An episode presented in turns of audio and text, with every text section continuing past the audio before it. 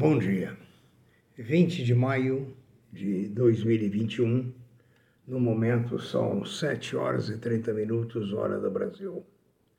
Aqui, professor Aécio, para dar algumas informações sobre o mercado, algumas opiniões, não de compra nem de venda, mas opiniões estruturais. Sou formado em contabilidade, letras, concursos em economia, administração e outras áreas, embora no somatório eu sei que eu nada sei, como dizia Sócrates. Oh, por favor, inscreva-se em nosso canal, é gratuito, e dê o seu like sempre que você é, assistir os nossos vídeos. Por favor, também insira sua opinião. Ah, Para começar o dia, as bolsas asiáticas fecharam em misto, Fecharam misto, é, o Japão à frente. A previsão para a Europa está no momento em alta muito moderada. Nos Estados Unidos a previsão é de baixa em todos os índices, o S&P, o Nasdaq, Russell e Dow Jones. No Brasil também a previsão é de baixa. O dólar operou ontem na faixa de 5,31 com levíssima alta. O petróleo em Nova York, tipo Brent, está sendo negociado no momento a 65,40. O ouro está a 1.867 dólares a onça Troy. A prata está a 27,70. Ambos estão e os outros, ambos estão em baixa e os metais duros estão mistos. As commodities, como sempre, têm sido carro-chefe, estão em alta. Eu falei num dos vídeos anteriores com vocês por que estudar matemática? Sem a matemática fica difícil de operar no mercado, porque você precisa calcular taxa de juros, rendimento, é, no, quem faz day trade precisa ver se essa taxa está compensando e etc. Além do que, na vida prática, a matemática é imprescindível, principalmente quando você é convidado a tomar um dinheiro emprestado ou a comprar num cartão de crédito e vem aquelas ofertas malucas de juros exorbitantes que infelizmente a classe pobre é que a paga por falta de conhecimento. Ou seja, dentro da premissa de que cabe no meu orçamento, então tudo bem.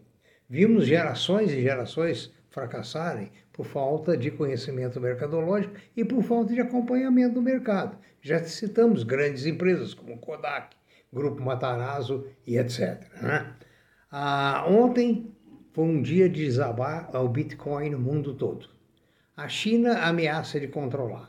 Os Estados Unidos também deverão controlar. Gente, se os bancos centrais foram criados para controlar os meios de pagamento, regulamentar, é, fiscalizar, como é que pode haver uma moeda solta, criada do nada? Porque o Bitcoin é criada do nada, não tem nada atrás. Quando você comprou uma ação ruim, você tem pelo menos um uma milésima, milionésima parte do capital daquela empresa.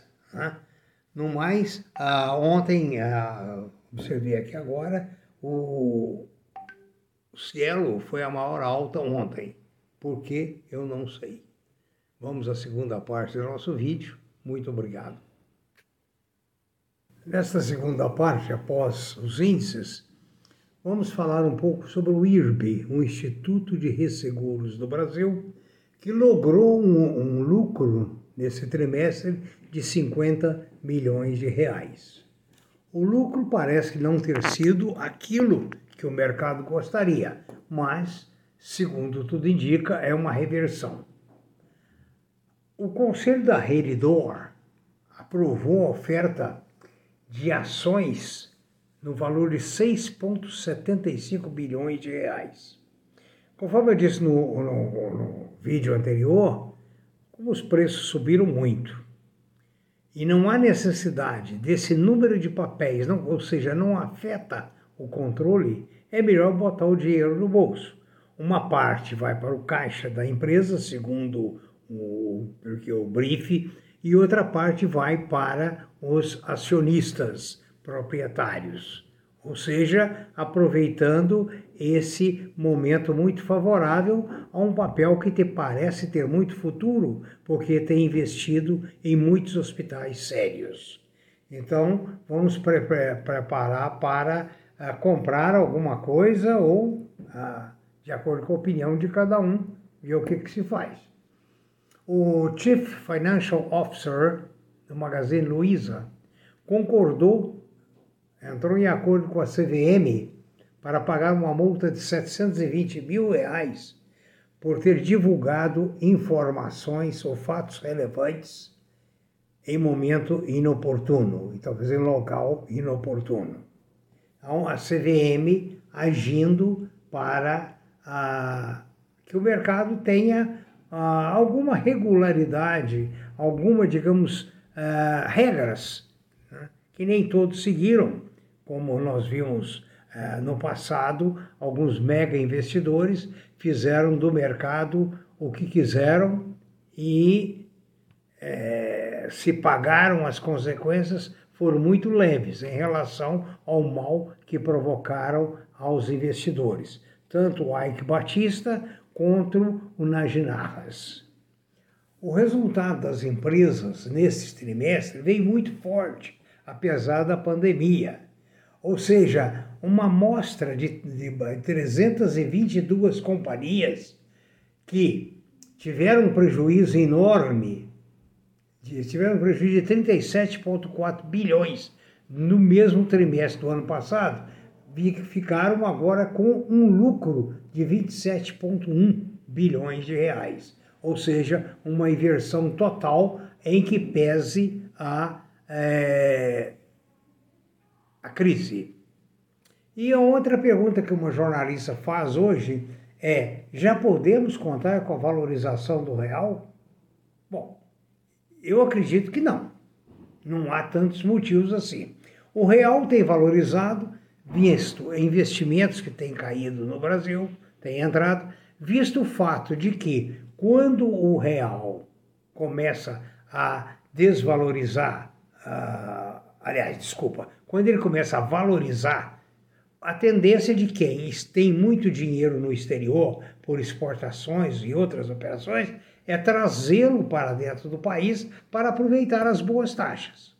Com isso, né, o real valoriza, digamos, artificialmente, mas valoriza. Né? O, os papéis da Panvel continuam em recuperação, o grupo de MED, laboratório, né? e aconselha-se os técnicos, não eu, a comprar. As ações da Tesla hoje tiveram uma baixa significativa em função da queda do Bitcoin, conforme já anunciamos muitas vezes aqui. No mais, espero que essas orientações atendam ao desejo de vocês Algumas empresas são abordadas a pedido de vocês e que façam bons negócios. Tenham um bom dia, bons lucros e muita prudência.